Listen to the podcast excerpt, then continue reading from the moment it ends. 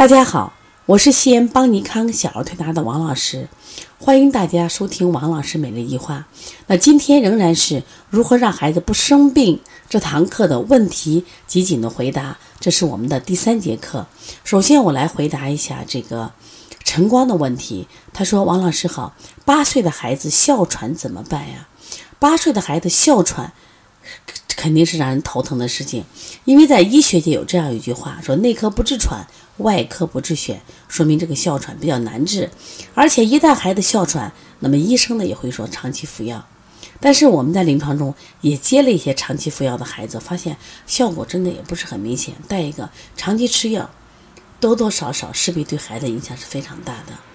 那么如果我们想孩子不吃药？哮喘怎么能把它调理好呢？首先，我发现哮喘的孩子要么气虚，要么气滞。就气虚的孩子，因为气不够，那么他会喘；还有一种气滞的孩子，因为他不通，他也会喘。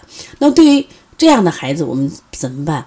所以说，日常活动中啊，带孩子做一些适合他的运动，多晒阳光。另外，在饮食上要规避一些过敏的食材。说现在的孩子过敏的为什么多？因为我们吃这些发物的食材，鱼呀、虾啊、鸡、鸡蛋、牛奶太多了，所以做一趟适当适当的那个规避。另外呢，哮喘呢，实际上我们大部分其实孩子。其实通过推拿是可以做一些解决的，调理好体质。我们一般按揉的话，像比如说，像他肩部的这个肩颈这个地方是个重点，一定要放松他的肌肉，然后让他这个地方气血足，那么小孩他的吸气的能力很强。另外呢，重点按揉一下气海关元，气海关元呢是让他纳气的能力强，他一般这种喘的就不太喘了。但另外就是适当的户外运动是非常重要的，所以你要有信心啊。另外，我们看一下果儿的问题。果儿说：“王老师您好，腮腺炎治好以后又复发，怎么回事呢？该是终身免疫的呀。”其实你的话也没有错，就是我们比如说打了各种防疫针都是终身免疫的，那为什么不能免疫了？这是你找你的孩子的问题。为什么我们孩子太弱了？就是实际上现在的病毒它也要生存，随着我们现在的抗生素呀、抗病毒的药物在不断的升级，那么因此病毒也在升级。所以说，按理说腮腺炎治好不就不就他应该免疫，但事实上不是这样，因为不是我们说的这个普遍性，他有一部分孩子就是有这样。你比如像我们前两天接的流感，他妈妈还种的流感疫苗，结果一月份流感中奖，三月份又一次流感，妈妈说我都疯了，我还每年给他打流感疫苗的。我说对呀，你孩子太弱了嘛。所以说，呃，加强孩子的体质的训练。比学更多的技术更重要，所以现在一定记住啊！我们现在好多幼儿园学校就说了，要还给孩子童年啊，去小学化、去中学化的这种教育，我觉得非常好。体质好了，孩子他其实发育是非常好的，所以他什么都做得很好。另外，我们看教的问题，教说王老师，七个月的孩子宝宝直肠长一段，不能自主排便怎么办？那像这种，它完全是结构的问题。结如果是结构的问题，我觉得推拿呢就是相对我们的能力就会弱一些啊，弱一些。像这种情况，我觉得等年龄大一点的话，我们通过一些手术来做好吧。另外，我们先来看看预防的问题。说老师刚刚有问，小孩子特别容易流汗，稍微动一下就会出汗，尤其是头部大汗淋漓的，该怎么调？首先，我先问你呀，是出的热汗还是凉汗？如果是热汗的话，如果头蒸笼头的热，我们往往用疏肝健脾的方法。啊，先疏肝，他的气机调达了，他就不会。如果是出凉汗的话，那我们考虑他阳虚，那么他肺胃不固，这个时候我们会用一些这个补阳补脾、呃补肾的方法来做啊。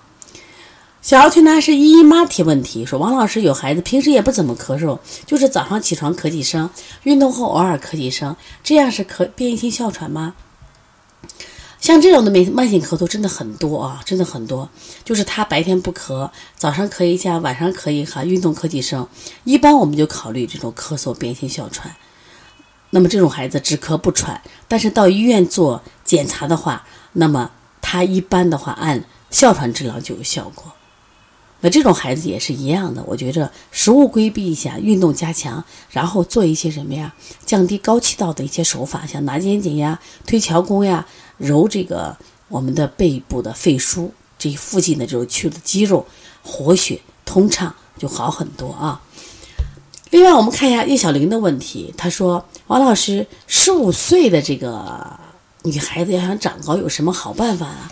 其实我想跟你说的是，十五岁的女孩实际上她这个发育的呃关键期应该是过了。女孩的发育十二、十三、十四呀，或十五，那这个时候要到医院去看她的骨后板，就是已经愈合了没有？如果没有愈合，我觉得还有机会。因为它可以通过医疗的手段，比如说注射生长激素呀，然后促进骨后板的这个发育，这都可以。但如果是他的骨后板已经愈合的话，我觉得可能会难。但是呢，通过练瑜伽，你看瑜伽这种拉伸，它是还是能长高的。所以加强运动，另外是保持睡眠，保持睡眠。像十五岁的，我建议到医院去做一下这种骨龄的检查，好吧？然后我们现在看青春，青春呢，呃，他说老师。男孩子八岁，常年后白苔，推拿了几次也消不掉，怎么调理？其实我建议你啊，你看王老师在喜马拉雅和荔枝平台还有一个栏目，我专门讲舌象。其实你的苦恼我也有，有些孩子常年的白苔推不掉了，真的是推不掉的。为什么？他是见食见机，我专门讲了这几个。就这样的情况，就说这种孩子要助孕，千万不要用消导的方法，用助孕的方法，他脾胃功能弱。如果你继续清，他就更重。我们用温补的方法，助孕的方法就会好很多啊。然后我们看一下露珠的问题啊，露珠说：“呃，王老师，孩子老是舌尖红有火，一直喝淡竹叶酸枣水，没事吧？他睡眠质量不好。如果这个孩子仅仅是心火旺。”其他都正常，没有问题。但是如果这个孩子舌尖红有火，但他下焦舌象，比如说舌后区却是白苔，或者是凹陷，或者是这个缩小，那么或者他四肢冰凉，下焦冰凉，那这个时候我觉得你喝喝效果就不好。为什么？他关键问题是下焦虚寒引起的上焦虚火。重点我们要什么呀？让他肾阳温暖起来，明白了吗？那这个时候可能会建议喝点肉桂水呢。为什么它是专门是补什么呀？补这个下焦。那么我们做的补肾阳啊，搓八髎穴呀，是不是？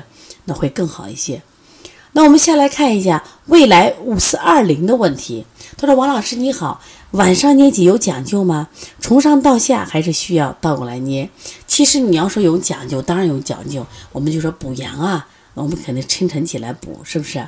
那晚上要睡眠好的话，我们往往这个孩子如果有热的话，我们倒捏好。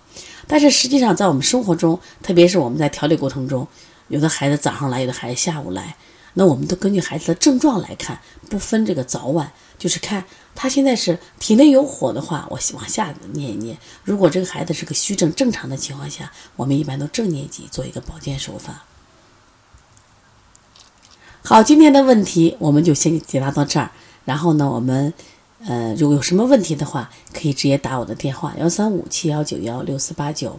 另外呢，我们在四月一号、二号，我们将在深圳有一场讲座。如果你住在附近，孩子有什么问题，你可以带来，我们直接面诊。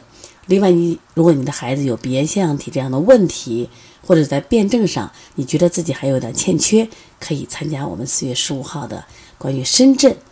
啊，帮你看二零一九年的这个巡讲，同时你可以加我们的微信号幺七七九幺四零三三零七，也可以购买邦尼康在淘宝的相关书籍，也可以在有赞商城购买。